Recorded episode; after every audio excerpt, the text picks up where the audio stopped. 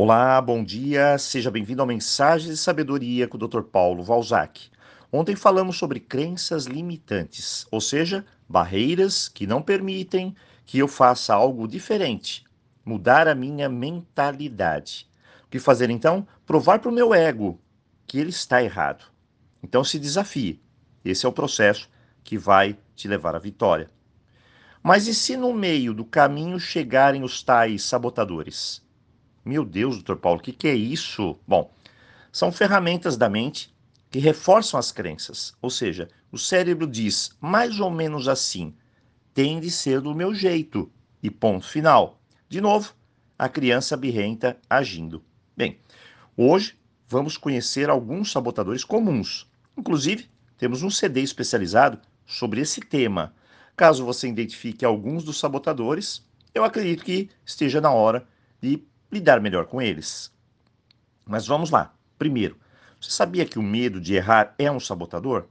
Muito bem. Inclusive, a maioria dos medos aliados à imaginação são sabotadores.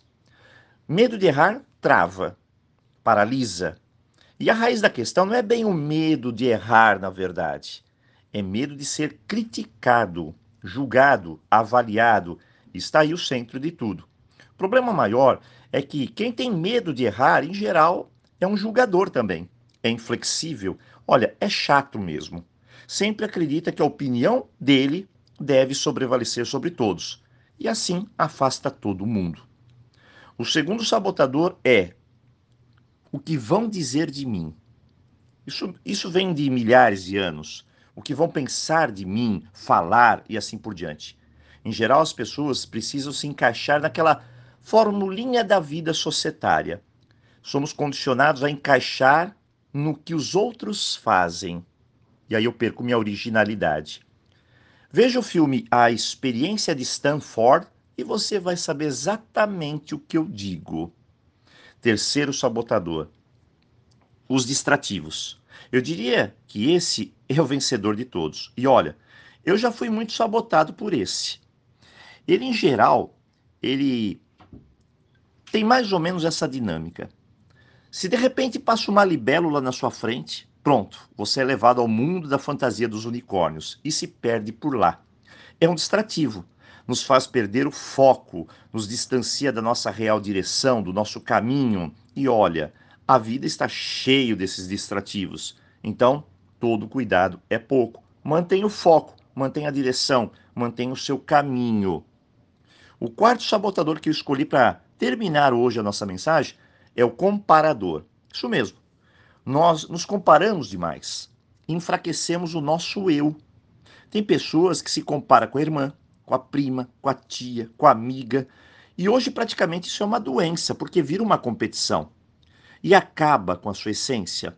Lembre-se, você é você, com suas falhas, limitações, aquele sorriso torto, não importa. O que importa é que aí dentro de você você é você, seja quem for. Onde estiver, tem algo especial aí. E esse algo se chama assinatura do Criador, o DNA. Deus é nosso autor. E querer mudar o que Deus criou é um tanto quanto ingrato. Minha dica: comece a olhar você e as suas possibilidades. Seja mais amoroso com você, tenha mais paciência, e lembre-se, nós somos 8 bilhões de pessoas. Eu posso te garantir, não existe ninguém na face da Terra que seja igual a você, a mim ou a qualquer outro. Hoje, olhe de frente para os sabotadores e vamos encontrar as armas certas para combater cada um deles. E assim, dar o melhor de nós e ter o melhor da vida.